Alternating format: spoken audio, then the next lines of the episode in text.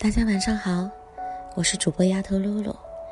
今天晚上呢，给大家带来一篇文章，叫做《倾听天下的声音》。在我的记忆里，童年像什么呢？它可能是油炸薯条的味道，也可能是雨后春草的呼吸。它可能是朗朗的读书声，也可能是。赛场上迸发的呐喊，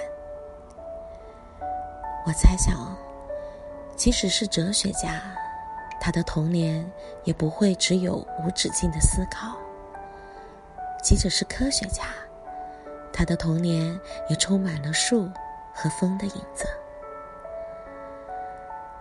当爱因斯坦做出了一个歪歪斜斜的小凳子，当爱迪生。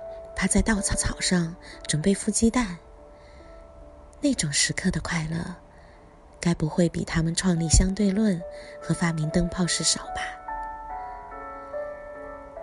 岁月把苦难酿成了感动，贫困时的相濡以沫变成了温暖。回望童年，才会愕然发现，深藏在记忆里的风景，不会刻意思考。存在就是快乐。